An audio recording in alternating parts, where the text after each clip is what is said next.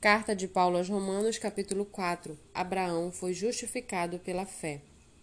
Que diremos então a respeito de Abraão, nosso pai, segundo a carne?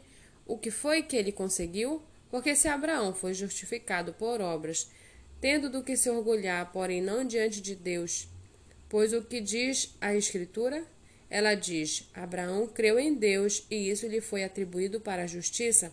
Ora, para quem trabalha, o salário não é considerado como favor, mas como dívida. Mas para quem não, não trabalha, porém crê naquele que justifica o ímpio, a sua fé lhe é atribuída como justiça.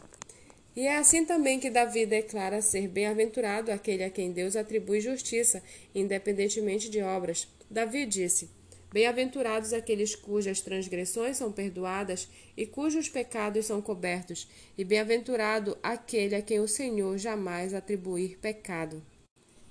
Esta bem-aventurança vem apenas sobre os circuncisos ou será que ela vem também sobre os incircuncisos? Porque dizemos: a fé foi atribuída a Abraão para a justiça. Como, pois, lhe foi atribuída?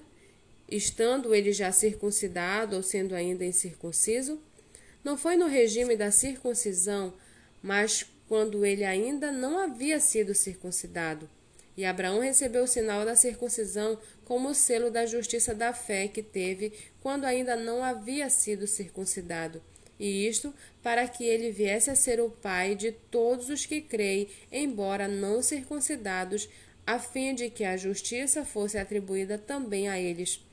Ele é também pai da circuncisão, isto é, daqueles que não são apenas circuncisos, mas também andam nas pisadas da fé que teve Abraão, nosso pai, antes de ser circuncidado.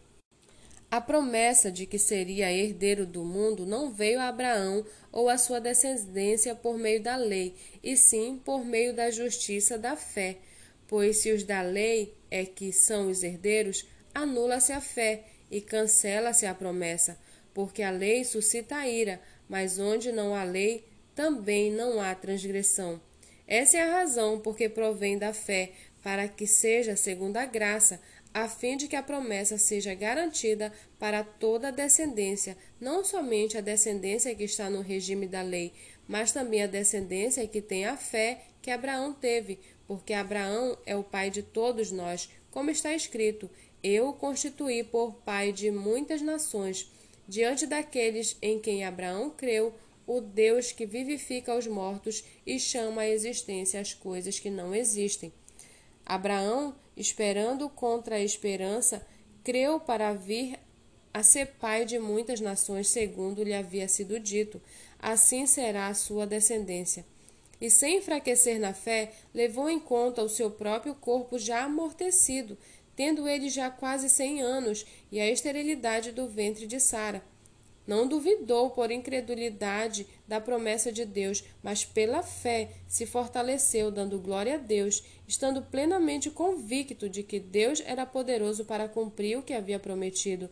Assim também, isso lhe foi atribuído para a justiça, e as palavras lhe foi atribuído e as palavras lhe foi atribuído foram escritas não somente por causa dele, mas também por nossa causa, visto que a nós igualmente nos será atribuído a saber, a nós que cremos naquele que ressuscitou dentre os mortos, a Jesus nosso Senhor, o qual foi entregue por causa das nossas transgressões e ressuscitou para a nossa justificação.